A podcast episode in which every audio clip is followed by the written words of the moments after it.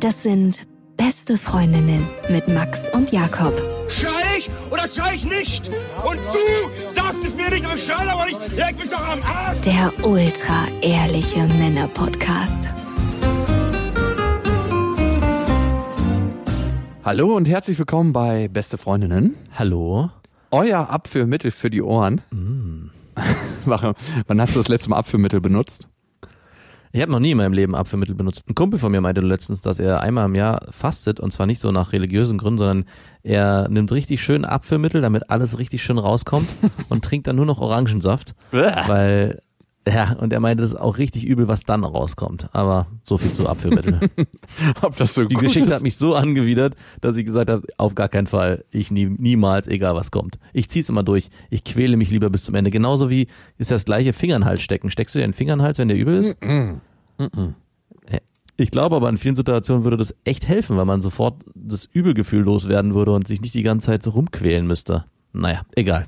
Schön, dass wir so eingestiegen sind. Ja, mein Orangensaft schmeckt auch direkt ein bisschen fad nach der Geschichte. Trinkst du am Abend Orangensaft? Ja, warum nicht? Ja, ist nicht, ja gut, du kannst es dir leisten.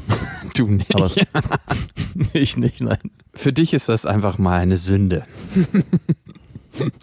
du, zwei Geschichten aus dieser Woche. Ich war ja bei so einer Schulung und da war so eine richtig abgehalfterte Altschauspielerin. Und Wie alt war die so? ey, schon 31? jenseits von Gut und Böse. Nee, nee. Irgendwas in den 60ern. Und die war auch super schlank. Ich glaube, das hat dem Ganzen nicht so gut getan und war so angezogen, als ob sie jeden Tag in eine Dorfdisco geht. Also so, kennst du das, wenn man so aufgestickte Sachen auf der Jeans hat? Und so Blumenmuster. Aber es war einfach eine voll coole Frau, trotzdem. Und die hatte richtig geile Sachen zu berichten. Aber sie hatte sowas Bitchiges. Kennst du das, wenn Frauen, die ins Alter gekommen sind und das nicht so richtig verkraften, also das ist jetzt so meine Deutung, so richtig bitchy sind, so, so ganz zornig zu jungen Freund, Frauen, dass sie die am liebsten so beißen würden. War sie auch zu dir so ein bisschen anhänglich und so ein bisschen touchy? Nee, ich saß nicht genau neben ihr. Es saß ein anderer Typ genau neben ihr. Das war total das Opfer in der ganzen Vorstellung. Der wurde bei jeder Gelegenheit angekrabbelt. Mm, ja, das kann ich mir gut vorstellen. Gerade alte Frauen oder ältere Frauen, die werden dann so ein bisschen übergriffig, weil sie sich sagen, naja, ich bin ja eigentlich eine Mutti, ich darf das, aber eigentlich soll das in eine sexuelle Richtung gehen. Also in Amerika wäre die auf jeden Fall schon verklagt worden für das, was sie da abgeliefert hat. Aber was ich das Interessante fand, war, dass sie halt so richtig bissig war. Und ich dachte, oh, unangenehm irgendwie, ne? Kennst du das, wenn du dich ein bisschen selber schämst für andere Leute? So für die Art, so, wie sie mit anderen umgegangen ist? Ja, weißt du, bei wem mir das oft so geht? Bei mir? Ja, genau. Also gerade früher, wenn wir so im Club waren, dann dachte ich immer, wie dreist kann man eigentlich Frauen ansprechen? Dazu gehört wirklich, also ich war immer, einerseits habe ich dich bewundert, aber auf der anderen Seite war ich auch mal sehr entsetzt. Aber ich sag ja immer, es spielt gar keine Rolle, was du sagst. Ja, wirklich. Hauptsache, du sagst was. Und bei ihr war das dann irgendwann so mit ihrer Bissigkeit, dass sie mir dann nach einer Weile selbst leid getan hat. Weil ich finde, in dem Umgang mit anderen Menschen zeigt sich am besten, wie du mit dir selbst umgehst. Ja, das stimmt. Sie war super bissig und super hart, so gar nicht fehlerverzeihend. Und wenn sie mal Fehler verziehen hat, dann hat man richtig gemerkt, dass sie sich total rausgequält hat. Also sie war trotzdem eine, eine gute Lehrerin und hat alles super gemacht, aber das ist mir so krass aufgefallen, dass ich gar nicht so richtig dem Unterricht in Anführungsstrichen folgen konnte und darauf die ganze Zeit geachtet habe, so weil ich so fasziniert war von ihr. Du hast dich eigentlich nur an deine zornige Deutschlehrerin aus der siebten Klasse im Gymnasium zurückerinnert gefühlt, wo du am liebsten mit dem Rohrstock verprügelt worden wärst. Bis der kleine Po-Hund ist und er nicht mehr sitzen kann. Ja, Frau Lehrerin, bitte. Und meine Hausaufgaben habe ich auch vergessen. Oh, ich, hatte, Ja, mit Absicht immer. ich hatte die Fantasie, wir hatten so eine richtig geile Französischlehrerin. Kannst du den französischen Dialekt? ich kann leider keinen, ich wollte gerade. Oui, je m'appelle Jacob. Nee, auf jeden Fall war die ziemlich heißes Gerät. Also man muss ja auch immer, wenn man ehrlich ist, so ein, zwei Punkte bei einer Lehrerin abziehen, wenn die einigermaßen gut aussieht, weil die meisten Lehrerinnen sehen ja richtig kacke aus. Und wenn da mal eine daherkommt, das ist einfach ein Umfeld, in dem man nicht vergleichen kann. Und sie sah auf jeden Fall mega heiß aus, in meiner Erinnerung.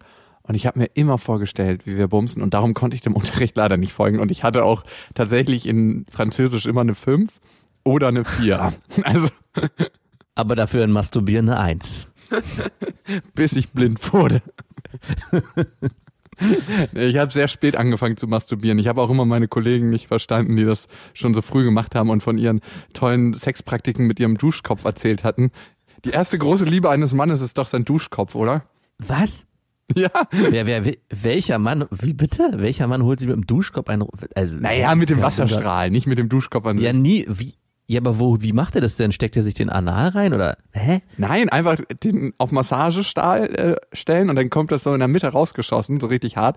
Und das darfst du natürlich nicht in die Kuppe tun, weil dann schießt es dir richtig in die Harnröhre rein, sondern äh, auf die Eichel vorne. Also ich mache das jetzt auch nicht, weil ich finde das nicht so angenehm. Aber Ich, das, ich glaube, da hatte ich jemand angelogen. Das habe ich noch nie gehört. Das ist Na eine absolute klar. Top-Story. Nein, Mann, Frauen ja, aber doch nicht Männer. ich kenne auch einen, der hat sich die Eichel immer an einer Raufasertapete gerieben und ist davon zum Orgasmus gekommen. da wären wir wieder bei beschnitten oder nicht beschnitten. Der war mit Sicherheit beschnitten, denn so eine Hardcore-Eichel hast du nur, wenn du beschnitten bist. Ja, auf jeden Fall. Ich glaube, die Steigerung davon ist der Rauputz. Ich glaube auch. Also vielleicht wird das auch so eine Challenge. Kuppe reiben. An Oh. welchem, was ist der? Hitze und Kälte wäre dabei auch so ein Thema. Stell dir mal bitte Gefrierbrand auf der Kuppe vor. Oh. Oder dass du die, wenn du im Skiurlaub bist, an diese kalten Stäbe ranhalten musst, deine Kuppe. Erst so ein bisschen Genau. anfeuchten die Kuppe und dann musst du die beim Lift an den Haltegriff halten. Aber in irgendeinem Gebiet, wo die noch nicht geheizt sind. Genau. Halleluja.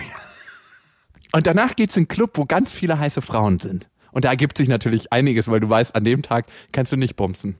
Nein, genau. Das ist eigentlich eine gute Methode, damit man immer schön locker bleibt und sich traut, Frauen anzusprechen, weil man genau weiß, hier geht heute eh nichts. Aber ob man sich dazu die Kuppe verbrennen muss, ich weiß nicht. Naja, eher nicht. Aber ich hatte noch ein zweites Erlebnis. Und zwar habe ich ein Gespräch mit jemandem gehabt, der multiple Sklerose hat und daran erkrankt ist. Und er wäre beinahe in den Rollstuhl gekommen, aber er hat die Empfehlung seines Arztes missachtet und hat sich keinen Rollstuhl geholt, hat gekämpft und äh, hat ganz, ganz viel Sport gemacht, hat damit angefangen mit der Hilfe seiner Freunde, ist irgendwann aufs Fahrrad gestiegen und er musste wirklich Fahrrad wie ein kleines Kind lernen wieder. Also ein Kumpel hat ihm hinten am Sattel gehalten und dann ist er gefahren und ist umgefallen. Also wirklich, er meinte wie ein kleines Kind. Total krasser Typ. Dann ist er das erste Mal wieder eine kleine Ausfahrt gefahren, also so eine 5-Kilometer-Runde. Und er hat immer so Krämpfe. Und dann ist er vom Fahrrad gefallen, hat so einen Krampf gekriegt, sein Kumpel wollte ihm helfen. Und dann äh, hat er ihm, weil sein Bein ausgeschlagen hat, einen Zahn ausgetreten. Also wirklich heftig. Und beide sind ins Gras gefallen und haben angefangen zu heulen. Und aus dem Heulen hat sich dann Lachen entwickelt. Und der hat eine Geschichte erzählt, wie er auf Mallorca ein Radrennen hatte. Auf, auf Mallorca findet ein Radrennen statt, das geht, glaube ich, über 300 Kilometer. Und er wollte einfach nur sehen, ob er es durchhält. Und man muss wirklich sagen, der Typ ist an MS erkrankt und auch in einem nicht so leichten Stadium. Und dann ist er mit diesen ganzen ehemaligen Tour de France-Profis unterwegs und zwei Ausreißer gab es dann, die haben die Gruppe verlassen, das heißt, die sind vorne weggefahren und wollten quasi sich vom Feld trennen. Er hat sich rangehängt und konnte irgendwie mit den Schritt halten. Die haben sich einfach, als er dann dranhing, hinter ihn fallen lassen und sind die ganze Zeit in seinem Windschatten gefahren. Also haben gar keine Arbeit mehr gemacht, haben einfach die Beine hängen lassen und haben sich richtig auspowern lassen. Irgendwann haben sie ihm dann auf die Schulter geklopft und gemeint, ey du, du bist auf jeden Fall der Erste, wenn du uns noch mitziehst. Wir lassen uns als Zweiter und Dritter ins Ziel kommen. Und an dem Tag hatte der so viel Kraftreserven, dass er einfach die ganze Zeit weiter sein Tempo gefahren ist. Irgendwann hat er gesehen, dass der Erste sich nach hinten fallen lassen musste, zur Gruppe wieder. Der Zweite hing noch an ihm und an einem Anstieg ist er dann nochmal aus dem Sattel gegangen. Da hat er auch den Zweiten verloren. Das heißt, er war dann alleine. Und er ist einfach so sein Tempo gefahren. Und irgendwann kam das Übertragungsfahrzeug zu ihm und meinte, ey, du kannst jetzt langsam mit dem Tempo runtergehen. Du hast die anderen abgehängt und du kannst jetzt den Zieleinlauf genießen. Es sind nur 30 Kilometer bis zum Ziel.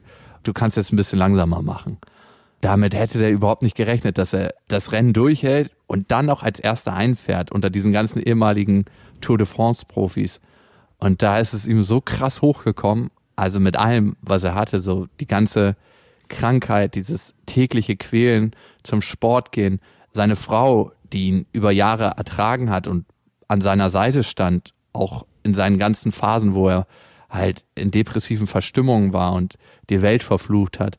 Und als er das erzählt hat, war es, als ob ich mit ihm auf diesem Rad sitze. Also natürlich haben wir uns keinen Sattel geteilt, aber das war so krass für mich und mir kam es auch so heftig hoch. Aber ich dachte mir in dem Moment, ey, wenn ich es jetzt rauslasse, ist irgendwie unprofessionell. Ich konnte es irgendwie nicht rauslassen. Kennst du das manchmal, wenn es dir so hochkommt? Deine Tränen meinst du? Ja. Mhm.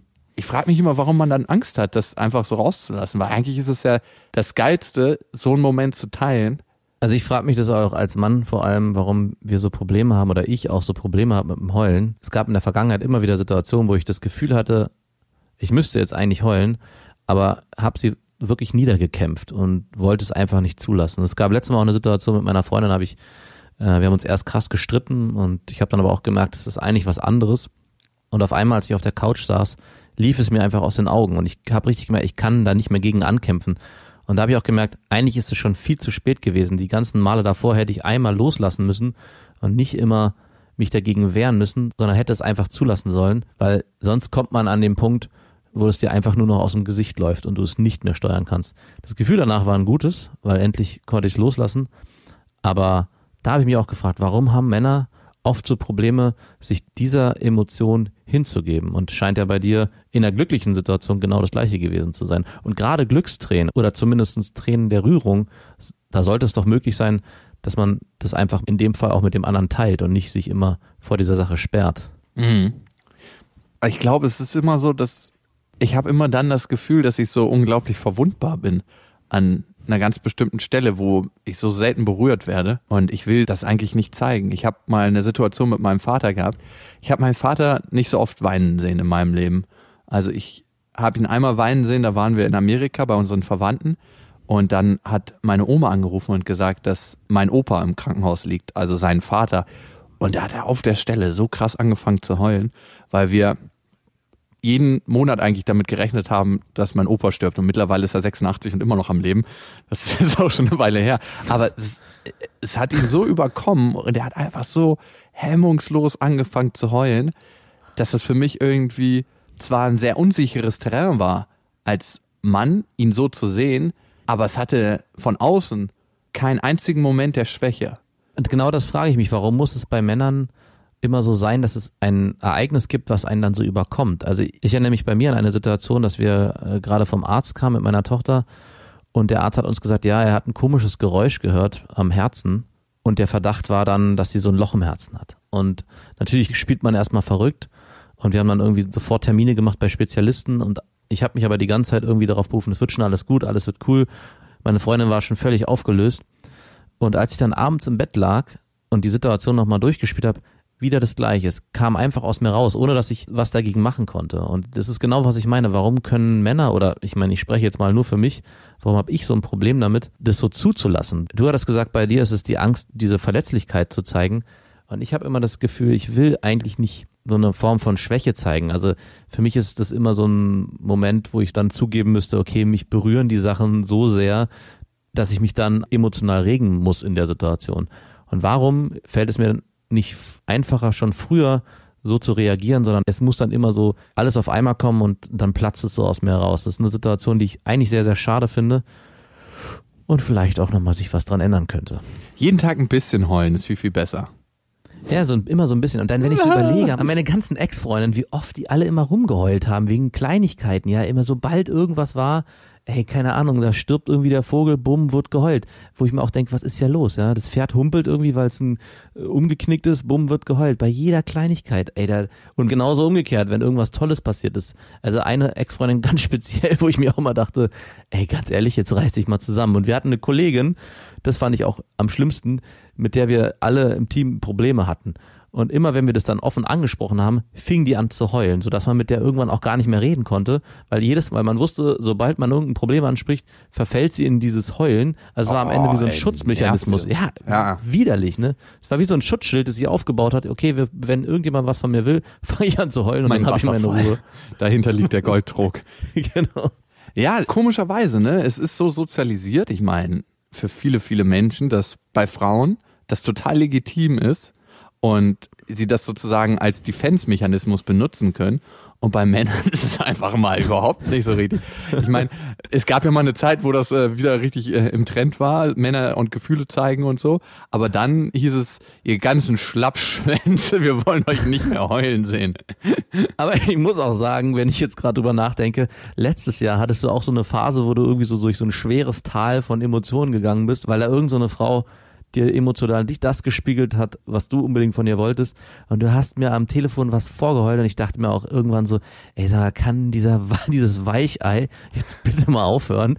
Mich kotzt es nur noch an, ganz ehrlich. Ich wusste auch, Es dass auch, gibt auch nichts Erbärmlicheres, als wenn unter Freunden, wenn der Mann ständig heult. Also nicht ständig, aber so Ey, einmal, ich ja, überhaupt okay. nicht ständig geheult. Ey. Komm, Halt's bestimmt Maul. drei, vier Mal.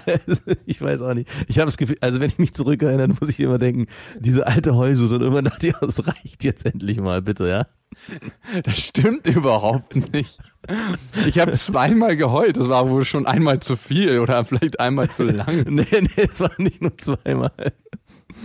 Arschloch, ich weiß schon, wo ich nicht mehr hingehe. Ach komm. Bei dir lade ich nur Beim noch Sondermüll ab. Du, du kommst dann schon wieder angekrochen, ich sehe das schon. Ja, ich habe hab wieder die Freundschaft zu meinem ehemals besten Freund aufgebaut. Äh, Wir hatten uns Ah, ganz schön. lange nicht. Und da sind Ja. meine Emotionen sicher. Das kann ich dir aber sagen. Da kann Ja, ich so viel heulen, wie ich will. Ja, dann heult euch mal gegenseitig die Ohren voll. Das freut mich. Der ist nämlich auch ganz nah dran im Moment an seinem kleinen Tümpel inside. ja, das kann ich mir richtig vorstellen. Und ich glaube, ihr geht auch regelmäßig saunieren. Jetzt weiß ich auch, warum ihr regelmäßig saunieren geht, weil da fällt das nicht so auf. Wenn wir heulen, Ja, ihr seid beide wahrscheinlich so richtige Schwitzer, dass auch unter den Augen schon alles feucht ist, dann fällt es eh nicht mehr auf, ob man dann noch eine Träne verdrückt. Nee, oder nee, wir machen immer Eukalyptusaufgüsse, da kann man dann den Gefühlen freien Lauf lassen. Dann Und da brennt's wenigstens auch. Kannst du auf Knopfdruck heulen? Ich nein. Mhm. Du? Ja. Ah, echt? Wie machst du das? Du gehst eigentlich an deinen schmerzhaftesten Ort, so an das Heftigste, was dich emotional berühren würde. Du kannst es dir dann in jedem Detail vorstellen. Ich wüsste, was es bei dir ist und ich könnte dich dahin schicken. Ich könnte machen, dass du heulst. Also, hm, weiß ich nicht. Glaube ich nicht. Nein, also ich, ich müsste da schon meine Hände für benutzen. aber-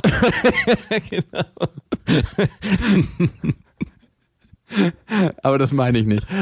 Nee, also bei dir wäre es natürlich deine Tochter und wenn ihr irgendwas passieren würde und sich da emotional reinbegeben, dann würdest du das auch schaffen. Ja, aber wobei ich sagen muss, an dem Punkt war ich schon des Öfteren und ich habe mich versucht, so ein bisschen umzuerziehen, dass ich nicht immer von dem Schlimmsten ausgehe. Und genauso würde das wahrscheinlich auch passieren, wenn du jetzt versuchen würdest, mir irgendein Szenario auszumalen, wo was ganz Schlimmes mit meiner Tochter passieren würde, dass ich mich dann emotional auch da reinbegeben würde, würde ich, würde ich diesen Mechanismus anwenden, dass ich sage, das passiert so aber nicht. Und erst wenn es passiert, dann öffne ich mich auch, weil es gab zwei, dreimal so eine Situation bei der Geburt und dann auch nochmal diese Herzgeschichte, wo ich das Gefühl hatte, es ist so schlimm und man hat sich vorher so die Hölle heiß gemacht und am Ende war dann doch nichts, dass ich mir vorgenommen habe und auch angelernt habe, ich werde erst dann emotional so weich, wenn es auch wirklich passiert. Und das ist aber, glaube ich, ein gesunder Mechanismus, dass man sich nicht immer das Schlimmste vorstellt, sondern erst dann wirklich mit dem umgeht, was in der Gegenwart passiert. Ja. Aber zu dieser Heulsusen-Geschichte fällt mir auch noch was ein, für das ich mich auch selber fremdschäme. Es gab mal eine Situation in meinem Leben, wo ich in eine Frau sehr, sehr verliebt war und irgendwie das Bedürfnis hatte, mit ihr intensiv zusammen zu sein. Das hat aber einfach nicht geklappt. Und ich weiß noch, dass ich dann irgendwie an einem Abend mit ihr Zeit verbracht habe und ihr mein ganzes Herz ausgeschüttet habe. Und sie sich dann aber gesagt hat, ja, na, ist ja schön, aber ich nicht. Und dann habe ich den ganzen Heimweg, ich bin dann vier, fünf Busstationen gelaufen und habe die ganze Zeit laut geheult mit Kopfhörern im Ohr, sodass ich das selber gar nicht so richtig hören konnte, aber alle, die mich gesehen haben, haben es gesehen und ich dachte, ja, das brauche ich jetzt einfach und das ist eine Situation, in der ich mich irgendwie laben muss. Kennst du das, wenn du so Momente im Leben hast, wo du dich so richtig übel schämst für das, was du gemacht hast und denkst so, um Gottes Willen, genau das war so ein Moment. Ich weiß auch nicht, was mich da geritten hat, ey. Oh Gott. I can't live when living is. Ja, genau, das, der Soundtrack war es wahrscheinlich sogar. Aber manchmal, also es ist selten, aber da brauche ich es auch richtig, so ein emotionales Ablassventil. Und ich kam, ich habe mich nämlich gerade gefragt, als du erzählt hast, wann ich das letzte Mal geheult habe. Ich kam vor nicht allzu langer Zeit, vor, ich glaube, vor sechs, sieben Tagen, von einer langen Dienstreise nach Hause. Das war richtig anstrengend. Also das war erstens mal so ein richtig schäbiges Hotel wo Messe war in der Stadt und ich hatte mich nicht vorher informiert und das war einfach abartig teuer und die Leute an der Rezeption waren so dreist. Ich hätte die am liebsten alle geschlagen. Ich hatte innerlich schon so einen richtigen Wutausbruch. Auf jeden Fall war die ganze Reise unglaublich anstrengend. Also es war richtig, richtig anstrengend. Und dann saß ich halt in der Bahn nach Hause und bin so die letzten Stationen mit der Bahn gefahren zu mir nach Hause. Ich habe irgendwie gefühlt, dass ich so erschöpft bin, so mit jeder Pore in meinem Körper und dachte, okay, es ist Zeit. haben, mir, haben mir so eine traurige Playlist, die ich ja selber nicht auf meinem Handy Nein. hab, angemacht und einfach mal so richtig laufen lassen. Bitte. Aber so, dass andere dich auch dabei beobachten konnten? Ja, ich glaube, es konnten mich Leute sehen. Aber ich habe ich hab jetzt nicht geschluchzt oder so, aber ich habe es einfach so ein bisschen laufen lassen. Ich sagte, es ist einfach nur erbärmlich. Es ist eigentlich jeder mal, ich weiß nicht, ich hab da, ich weiß, ich bin da so in so klassischen Rollenklischees gefangen. Sobald ich an weinende Männer denke, sage ich so, Mann, oh Mann, wie erbärmlich. Kennst du das, wenn dir was unangenehm ist, schon beim Erzählen und du merkst, das war richtig eklig eigentlich? Bei mir haben Ja. sich gerade die Füße gekrümmt, während ich die Geschichte erzählt habe. Als ob ich dringend auf Toilette muss. So, genug von uns. Es geht ja heute eigentlich gar nicht um uns, sondern um euch, um eure Geschichten. Davor noch äh, zwei, drei kleine Hinweise. Und zwar, ihr könnt uns natürlich abonnieren auf dieser, auf Spotify und auf iTunes. Und genau da freuen wir uns sehr, sehr über Bewertungen. Gerne, gerne in alle Richtungen. Rezensionen äh, sind sehr, sehr schön. Und wir haben eine sehr schöne von Moralapostel 4711 bekommen. Zwei spätpubertierende Männer, die zwischendurch wirklich den Anschein machen, reflektiert zu sein. Ihr erzählt, wie ihr Frauen durchgebimst und respektlos behandelt habt und findet das auch noch witzig. Ihr geiert die ganze Zeit darüber, wie schlecht ihr Frauen in der Vergangenheit behandelt habt. Euch ist anscheinend egal, was ihr bei diesen verschiedenen Frauen angerichtet haben könntet. Einer der beiden ist Vater einer Tochter. Punkt, Punkt, Punkt steht hier übrigens. Was ist, wenn deine Tochter nur Männer trifft, die sie ficken wollen und danach wie Müll wegschmeißen? Einfach ekelhaft. Also das Erste, was mir gekommen ist, ich kenne das von mir sehr gut, wenn mich Menschen ganz besonders aufregen, dann ist es manchmal, weil ich genau selber Anteile von den Menschen in mir trage. Entweder aus der Position heraus, dass ich diejenige war, die enttäuscht wurde, oder aus der Position heraus, dass ich in Anführungsstrichen der Seelenficker war und die Frau enttäuscht habe. Ja. Und ich meine, ich muss sagen, er hat mit vielem, was er dort auch schreibt, auch recht. Also ich meine, wir sind spät pubertierende Männer. Unsere letzten vier Folgen gingen, glaube ich, über Penisse.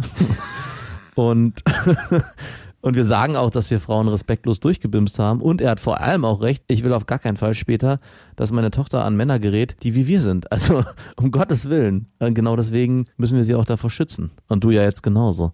Mit ganz viel Liebe. Mit ganz viel Liebe. Ja, ja, das ist ein sehr, sehr interessantes Thema. Hatten wir auch letzte Woche bei Vaterfreuden. Und wir haben eine Hörermail dazu. Und sie kommt von Larissa. Lieber Max, lieber Jakob, ich bin 21, studiere Schauspiel und bin sehr extrovertiert. Ich rede wirklich sehr viel und bin eine richtige Rampensau. Ich gehe mit allem sehr offen um. Tatsächlich gibt es wohl nichts, was ich niemandem erzählen würde. Ich verscherze es mir oft mit Leuten, weil ich sie ganz einfach nerve, in Klammern Frauen, oder sie komplett überfordere, in Klammern Männer.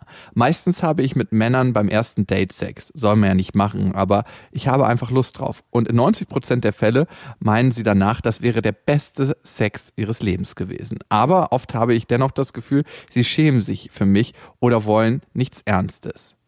Ich ende also im Endeffekt immer in der Rolle der Mätresse, was ein Segen und ein Fluch ist. Mir ist schon klar, dass ich durch meinen offenen Umgang mit Themen wie Sexualität Fuckboys anlocke, aber ich würde mich natürlich unwohl dabei fühlen, meine Persönlichkeit komplett zu verstecken oder zu unterdrücken, um jemanden netten kennenzulernen. Wie ist das bei euch? Wenn Frauen offen über Sex reden, seht ihr sie dann gleich ausschließlich als Sexobjekt? Seid ihr irritiert von lauten Frauen? Ja, sind wir. Ja, sind wir auf jeden Fall. Also ich frage mich äh, gerade, äh, was ihre Frage ist, ob sie sich eigentlich was anderes wünscht. Also ob sie lieber eine Beziehung oder was längerfristiges haben will, weil sie scheint ja eigentlich mit dem, was sie kriegt, zufrieden zu sein. Also sie geht offen mit Sexualität um, bumst die Kerle beim ersten Date, was ich übrigens super finde. Ich hätte das gerne öfters gehabt, weil man dann sich dann gar nicht um so viele Dates kümmern muss. Aber mit diesem Verhalten ha- schafft sie natürlich das Problem, dass sie fast ausschließlich nur auf Typen trifft, die bumsen wollen und dann die Sache erledigt ist, beziehungsweise sich gar nicht groß Gedanken machen, was noch danach kommen könnte, weil das Thema eigentlich abgehakt ist. Also was ich sehr, sehr oft erlebe bei Frauen, die im Mittelpunkt stehen wollen und denen es ganz, ganz wichtig ist, die Aufmerksamkeit von allen im Raum zu haben. Und das erlebt man oftmals bei Frauen, die in den Medien arbeiten. Das ist wirklich so. Hier, hier, hier stehe ich, hier bin ich, hier bin ich. Guckt mich an. Und ich meine, ähm, ich kenne es ja auch von mir selber in gewissen Bereichen, dass da eine Schicht dahinter ist, die die eigentlich nicht zeigen wollen. Und darum ist diese große Persönlichkeit, um von dem anderen, was da noch ist, eigentlich abzulenken. Und du schreibst ja, ich würde mich unwohl dabei fühlen, meine Persönlichkeit komplett zu verstecken. Ich glaube, du zeigst dich nie wirklich. Ja. Ich meine, das ist ein alter Hut, aber meine erste Frage wäre, wie ist deine Beziehung zu deinem Vater? Wir machen die meisten Dinge aus einem Grund in unserem Leben. Und die Frage ist, stehst du gerne im Mittelpunkt, weil du eigentlich glaubst, du trägst einen Mangel in dir und darum musst du so laut rufen, dass sich alle sehen und hören und auch merken, dass du da bist und dich nicht vergessen?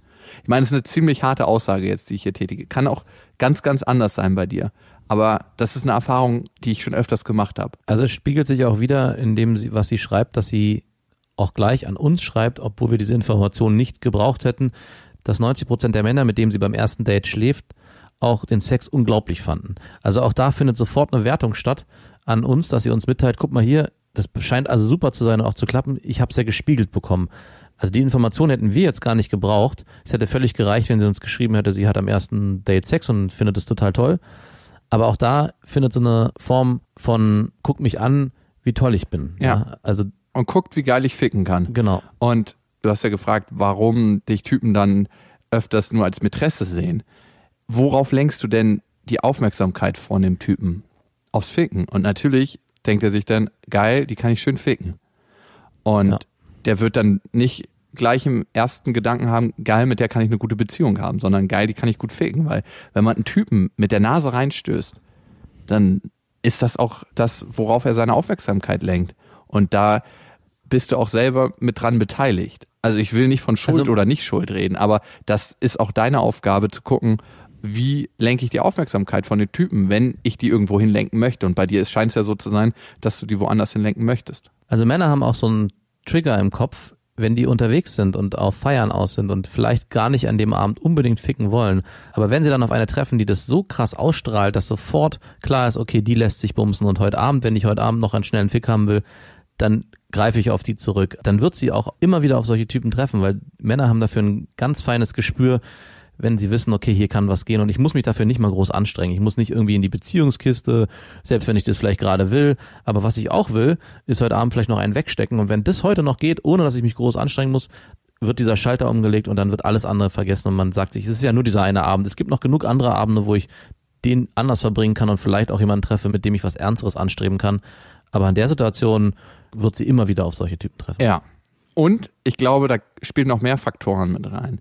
Bei dir können sich Typen wahrscheinlich ziemlich zurücklehnen, weil ich könnte mir vorstellen, dass du stark auf Ablehnung reagierst. Das heißt, wenn ein Typ sagt, ach du, eigentlich gar nicht so ein Interesse, dann gibst du noch mal richtig Gas und zeigst ihm, wie toll du bist. Und wenn Typen sowas spüren, dass eine Frau eigentlich so unsicher ist, dass sie ein riesen Schauspiel veranstalten muss, damit er aufmerksam auf mich wird und merkt, was ich für eine Tolle bin, das riecht selbstbewusster Mann zehn Meter gegen den Wind, dass die Frau auf jeden Fall heute gerissen wird. Da musst du dich fragen, wie kommst du aus diesem Kreis raus, wenn du da raus möchtest? Eine Sache ist, wie gut kannst du zuhören, ne? auch in der Beziehung mit anderen Frauen. Ist das eine Fähigkeit, die du hast? Also auch mal selber leise zu sein und zu gucken, was hat der andere denn zu erzählen? Und kann es sein, dass du dir selber wenig glaubst eigentlich? Du schreibst zwar, du bist selbstbewusst, aber kann es sein, dass da noch andere Stimmen in dir sind? Und da innerlich mal hinzureisen und zu gucken, was da ist. Ich glaube, mit dieser Reise sind die meisten Menschen ihr ganzes Leben lang beschäftigt. Ne? Also ich finde es auch nicht wichtig, das immer zu machen. Aber ab und zu. Also bei mir gibt es zum Beispiel so einen Punkt. Ich habe ja letztes Mal erzählt, dass ich manchmal richtig krass wütend werde. Und ich weiß, dass die Wut so eine Überlagerung eigentlich von was anderem ist. Dass da drunter noch ein Haufen Traurigkeit ist. Ich weiß nicht, woher er kommt, aber irgendwann lasse ich ihn mal raus, wenn ich mit dem Zug nach Hause fahre. Und bei dir könnte es vielleicht sein, und dafür kenne ich dich zu wenig, dass dieses, hey, ich bin so glücklich und ich bin so toll und schaut mich an, dass da drunter was anderes ist, was du eigentlich keinem anderen zeigen willst. Und dass genau das die Qualität wäre, wenn das andere Menschen sehen, wo sie dich halt nicht nur als Mätresse wahrnehmen, sondern als Beziehungspotenzial. Aber da musst du ein Risiko eingehen, weil das eine kennst du schon, diese eine Rolle, diese ich bin Ja. die, die nach außen ist und die ähm, so cool ist. Damit fühlst du dich sicher, aber diese andere Seite zu zeigen und damit fühle ich mich selber auch krass unsicher, weil ich da noch nicht so oft hingegangen bin. Das ist neues Terrain und da wird's spannend. Also ein Versuch, den du schon mal für dich probieren könntest, wäre vielleicht nicht gleich immer am ersten Date mit den Typen zu schlafen. Auch wenn du selber das Bedürfnis hast und dir sagst, eigentlich will ich auf so eine Sache nicht acht geben, könnte es dir helfen, dass du dann auch dich in die Situation begeben müsstest, dass der Typ auch wirkliches Interesse an dir zeigen muss. Und ob du das aushältst, ist die Prüfung eigentlich an dich. Also schaffst du es nicht nur mit deinem Körper und mit der Lust auf Sex, die Männer an dich zu ziehen, sondern auch mit deiner Persönlichkeit, mit deinem Wesen und wie du in Beziehung bist.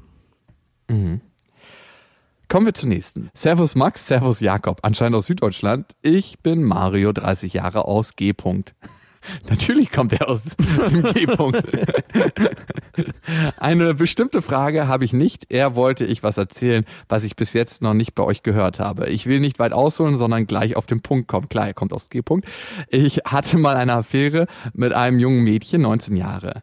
Eines Nachts ist sie auf einen Fick vorbeigekommen nach einer Party. Wir geändert von der Redaktion auf einen Bims, aber wir haben heute auch schon Ficken gesagt. Ficken ist so ein hässliches Wort, aber gut. Ähm, sie war echt voll und ich war auch vorher unterwegs und hatte auch ordentlich einen Tee. Während sie mir einen geblasen hat, habe ich sie geleckt, 69er alt. Auf einmal hat sie so dermaßen gekotzt, dass sie mir meinen Schwanz und mein Bett vollgebrochen hat. Das war wirklich kein schönes Gefühl. Ich bin duschen gegangen und sie hat sich um die Sauerei gekümmert. Danach habe ich darauf bestanden, dass sie mir äh, trotzdem noch einbläst und diesmal aufpassen soll, dass sie nicht nochmal alles vollkotzt und darauf achten soll, dass nichts daneben geht, weil das Bett war frisch bezogen. Als ich fertig war, habe ich sie dann heimgeschickt. Am nächsten Morgen ging mir durch den Kopf, Mario, was bist du für ein elender Asi?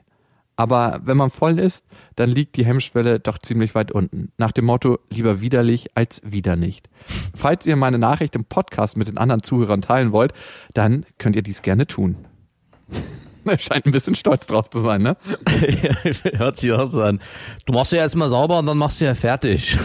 Ich frage mich immer als Frau, ne, da, hat man da wirklich Bock drauf oder ist das denn so eine Unsicherheit, die man in sich hat, dass man das durchzieht? Das kommt natürlich noch hinzu. Also wenn man danach noch wirklich Bock drauf hat, also ich könnte mir, kann mir das auch schwer vorstellen, wie man nach so einer Sache wirklich sagt, okay, jetzt möchte ich auf jeden Fall das Gleiche nochmal. Ich weiß nicht, ist schon ganz schön widerlich, aber ey, Aber da ging es, glaube ich, auch nicht mehr um Sex, da ging es um die Dominanz, so wie sich das anhört. Auf jeden Fall. Also manchmal habe ich das Gefühl, geht es beim Sex nicht wirklich um Sex, also nicht das Zusammenkommen und sich verbinden, sondern um die Dominanz, also um das Dominieren. Und das war, glaube ich, auf jeden Fall ein Fall von Dominanz. Und ich glaube auch fast, dass beide das in der Situation auch ein bisschen geil fanden. Also, dass er das so eingefordert hat, fand er, glaube ich, irgendwo auch geil und dass sie das so devot hat sich über sich ergehen lassen. Ich glaube, auch sie war nicht ganz abgeneigt, sonst wäre es, glaube ich, auch gar nicht dazu gekommen. Mich erinnert das an die Geschichte von einem guten Kumpel, der hat letztens eine neue Frau kennengelernt und die hat noch ein bisschen genuschelt. Und der hat die gefragt, warum sie nuschelt. Und sie meint, sie hat sich letztens den Kiefer gebrochen. Und die Story dazu war, dass sie immer geschlagen werden wollte von einem Typen beim Sex. Und sie wollte so hart geschlagen werden, dass ihr Kiefer davon gebrochen ist. Boah. Krass. Mit der möchte ich mal in die Vergangenheit reisen. Da sind doch ein paar Bausteine wieder aufzustellen. Ich fand es ziemlich heftig und ich glaube, da ist irgendwie ein Thema. Aber vielen Dank auf jeden Fall, Mario, für deine Story. Du musst dir immer nur vorstellen, dass das 19-jährige Mädchen irgendwann auch deine Tochter sein kann. Willkommen in unseren Köpfen. Das hilft. nicht. Das hilft auf jeden Fall ein bisschen beim sauberen Umgang, aber Ja. Wir waren auf jeden Fall bildlich bei dir. Die nächste Mail kommt von Nina. Hallo Max, hallo Jakob. Ich treffe mich seit fast sieben Monaten mit einem Jungen und wir sind auch von Anfang an exklusiv. Wir verbringen circa drei Nächte pro Woche miteinander und waren auch jetzt vor kurzem zusammen für eine Nacht in einer anderen Stadt, um von unserer Stadt ein bisschen wegzukommen. Äh, in Klammern, ich komme aus Berlin. ich bin jetzt schon echt verknallt in ihn und er anscheinend auch in mich. Vor zwei Monaten hatte ich das Thema Beziehung angesprochen, aber er will das nicht so schnell angehen lassen. Wir verhalten uns aber wie in einer Beziehung. Wir treffen uns auch mal ohne zu bimsen, unternehmen auch sowas zusammen. Er schreibt, dass er mit mir kuscheln will und so weiter. Ich muss aber sagen, dass ich mehr Sex will als er. Ich brauch's einfach immer. Ich lasse mich sogar in den Arsch von ihm bumsen, obwohl ich davon gar nicht komme, nur weil er so arg drauf steht. Jetzt tut mein Arsch seit eineinhalb Wochen immer nach dem Kacken weh und ich nehme es sogar in den Kauf. Aber das ist jetzt ein anderes Thema. Ihr würdet jetzt wahrscheinlich sagen, dass man sowas nicht immer einen Namen geben muss, wenn es schön ist und ich es einfach genießen soll. Aber ich sehne mich nach was Festem, Sicheren und nach was Offiziellem. Ich kenne auch schon ein paar seiner Freunde und äh, für sie bin ich schon sein Girl. Trotzdem habe ich das Problem, dass er es mit der Beziehung nicht anspricht und es scheint so, als wäre es okay für ihn, wenn es so weiterläuft, wie es ist. Er sagt auch oft, dass er es mit mir genießt, aber spricht selten über seine Gefühle mir gegenüber. Ich muss noch erwähnen, dass ich davor in einer offenen Beziehung war und es ziemlich krachen lassen habe und ich auch ein Problem damit hatte, erstmal mit ihm monogam zu sein. Jetzt allerdings genieße ich es aber nur noch mit ihm zu sein und schaue mich nicht nach Alternativen um. Ihm hat mein Sexleben und die Einstellung dazu doch schon ein wenig gestört. Außerdem wurde er schon ein paar Mal betrogen und ist deshalb traumatisiert. Ich habe ihm auch erzählt, dass ich oft nicht treu war und ich die Idee von polygamem Sexualleben gut finde, was sich mittlerweile gelegt hat. Er ist aber trotzdem eifersüchtig. Ich werde bald 30 und mache mir schon Gedanken über meine Zukunft und will, wenn ich mich das nächste Mal auf etwas Festes einlasse, es auch ernst meine mit Familie etc. Er ist zwei Jahre jünger als ich und jetzt die Frage, ist ihm das noch zu früh oder meint ihr, dass er aufgrund des Traumas sich auf nichts Festes mehr einlassen will und mich quasi warm hält? Freue mich auf eure Antwort. Also mir fällt als erstes auf, wenn ich deine Mail lese, dass du dich ein Stück weit in die defensive Position packst und sagst, okay, was will er? Wie könnte ich ihn umstimmen? Mhm. Ich glaube, wichtig ist, auch gerade für einen Mann, der unsicher ist, dass er eine Frau hat, die sich relativ sicher ist. Und damit meine ich nicht, du bist dir sicher, dass du mit ihm eine Beziehung willst, sondern dass du sicher in dir bist, in dir ruhst.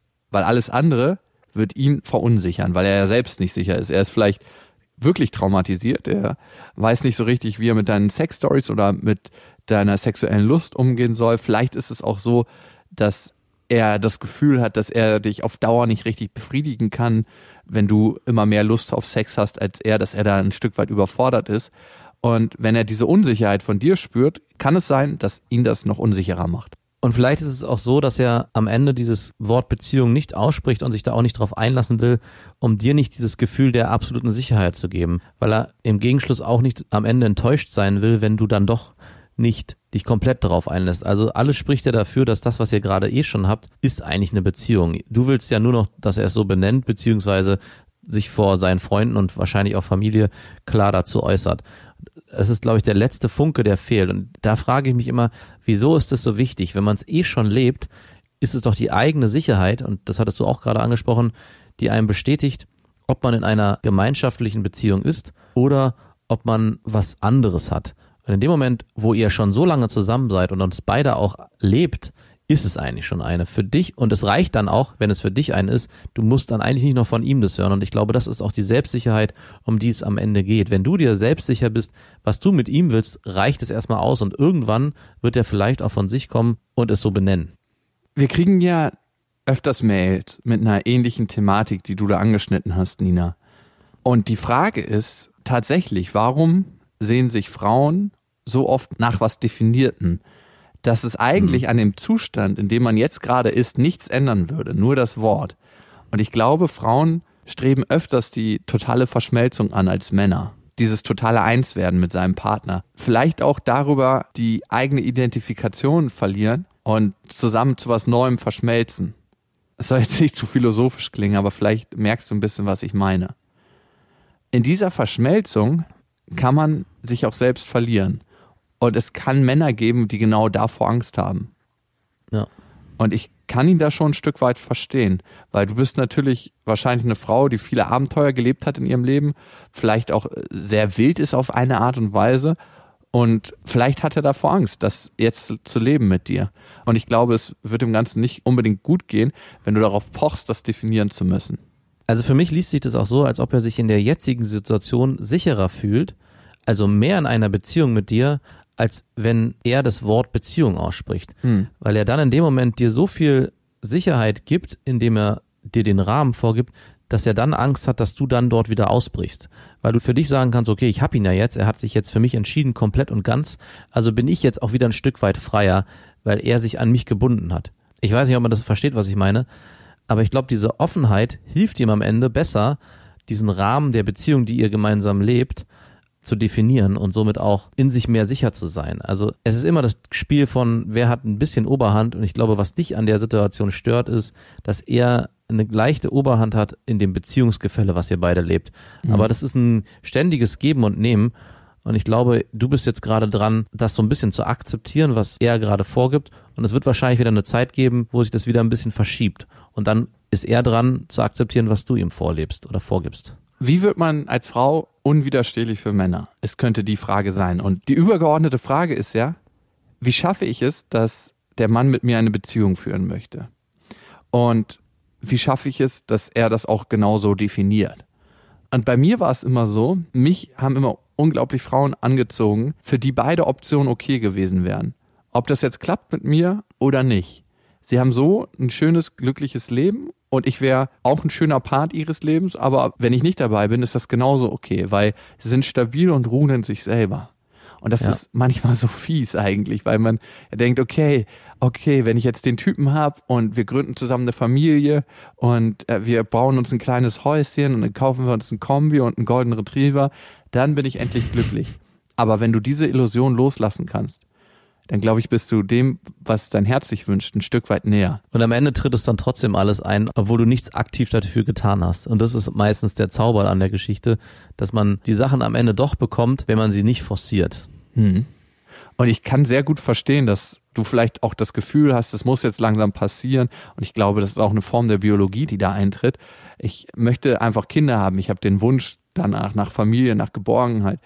Aber lass dir eins gesagt sein, als Mensch, der genau das auch lebt, es ist ganz anders als in deiner Vorstellung, das, was kommt. Ganz, ganz anders. Damit meine ich nicht, nicht schlechter oder nicht schöner, aber wir tendieren dazu, die Zukunft zu idealisieren und die Vergangenheit zu idealisieren. Und den jetzigen Moment dabei ein Stück weit auszulassen, weil wir öfters in der Vergangenheit leben mit unseren Gedanken oder in der Zukunft. Das Wichtige ist, was ihr jetzt habt eigentlich. Und das kannst du bei jedem Treffen genießen und damit leben. Ohne das in Rahmen gießen zu müssen, was in zwei, drei Wochen ist. Wir wissen nicht, was in zwei, drei Wochen ist. Das weiß keiner. Es könnte sein, dass eine große Atombombe explodiert oder dass alle Atombomben abgeschafft werden. Es könnte sein, dass er einen Autounfall hat oder du einen Autounfall hast. Es ist einfach so unsicher, was in der Zukunft passiert. Darum haben wir in den meisten Situation nur den Moment. Und wenn man das einmal mit dem Herzen verstanden hat, und da bin ich auch noch nicht ganz, aber ich, ich möchte es auf jeden Fall. Ich bin auch noch nicht. Dann macht das vieles im Leben leichter. Dann hat man auch viel weniger Gedanken im Kopf von wegen, oh Gott, was ist jetzt? Und wenn ich das verkacke und wenn das nicht so ist wie in meiner Vorstellung oder so wird, wie ich mir das wünsche, nichts, nichts wird so, wie du das vorstellst. Oder kannst du an eine Sache denken, die so geworden ist, wie du das vorgestellt hast? Also es gibt eigentlich nichts in meinem Leben, was so geworden ist, wie ich es mir vorgestellt habe. Zum Beispiel. Nee, ich auch nicht. Beruflich, zum Beispiel bei mir. Ich wusste nicht so wirklich, was ich beruflich machen will. Und es hat sich so viel Krasses und Schönes ergeben. Da bin ich einfach so unglaublich dankbar für. Und jetzt, um mein Kind auf dem Arm zu haben. Ich habe mir zwar immer vorgestellt, wie das ist, Familie zu haben, aber es ist so krass anders als das, was ich mir vorgestellt habe. Zum Beispiel ein Baby auf den Arm zu haben. Ne? Ich dachte immer, jetzt fließt meine ganze Liebe, die ich habe, in das Kind rein. Die fließt auch in das Kind rein, aber es ist so viel leiser, dieses Gefühl, aber trotzdem so unglaublich schön. Aber es ist ganz, ganz anders, als ich mir das vorgestellt habe. Oder manchmal stelle ich mir vor, dass ich meiner Mutter oder meinen Schwestern sagen kann, dass ich sie unglaublich doll lieb habe. Und wenn ich dann in der Situation stecke, dann, dann traue ich mich nicht. Hm. Kenne ich auch eine Situation mit meiner Mutter, als ich ihr immer irgendwann mal sagen wollte, weil ich das in amerikanischen Filmen immer so gesehen habe, da sagen die ja immer, ich liebe dich, ja, I love you auf Englisch und auf Deutsch dann übersetzt, ich liebe dich. Und im Deutschen hat der Satz, ich liebe dich einfach noch ein bisschen mehr Schwere als der Satz, ich hab dich lieb. Und demnach müsste man eigentlich zu seiner Mutter sagen, ich hab dich lieb. Also zumindest vom Gefühl her für mich damals. Und ich habe mir dann aber vorgenommen, okay, ich will meiner Mutter sagen, ich liebe dich. Und stand dann so blöd in der Küche und habe zu meiner Mutter gesagt, Mama, ich liebe dich.